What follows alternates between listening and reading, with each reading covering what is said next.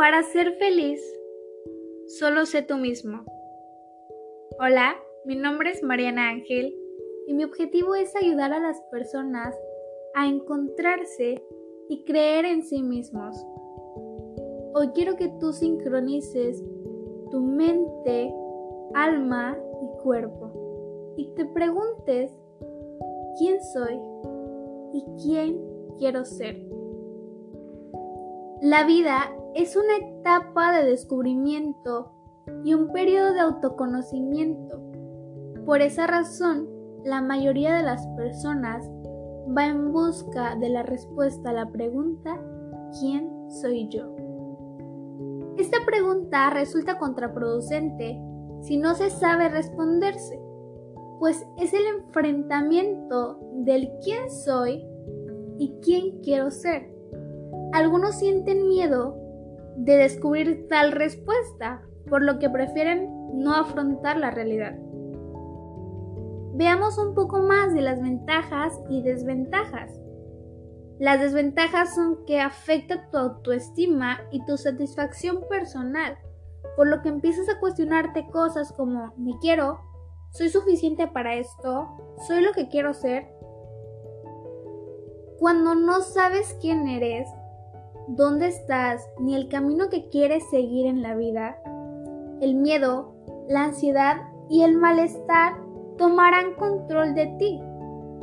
Hallar quién eres te hará más fuerte y te ayudará a hacerle frente a tus problemas. Claro, esto implica un proceso de reconocimiento y valorización de uno mismo. Es aceptarnos y amarnos como somos. ¿Y por qué resulta difícil al principio? La mayoría se basa en la comparación donde quisieran estar en ese momento y como esa expectativa no complace su realidad, comienzan a creerse que son incapaces de en algún futuro llegar a alcanzarlo. Encontrar tu identidad es encontrar tu bienestar y tu bienestar es estar en el lugar donde quieres es haber logrado el equilibrio y la armonía diaria en la relación con nosotros mismos.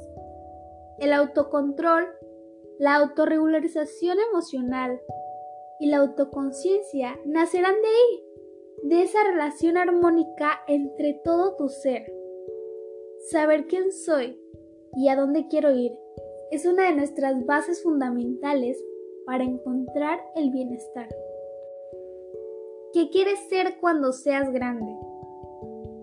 ¿De qué estás más orgulloso? Si pudieras hacer un cambio en el mundo, ¿cuál sería? ¿Qué te gustaría haber logrado en seis meses? ¿Puedes ser tú la diferencia en el mundo?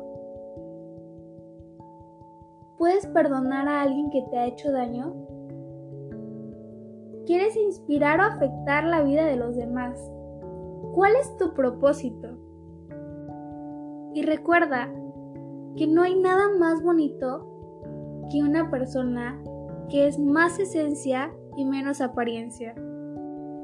Esto es todo por este primer episodio. Te mando un abrazo enorme y bendiciones.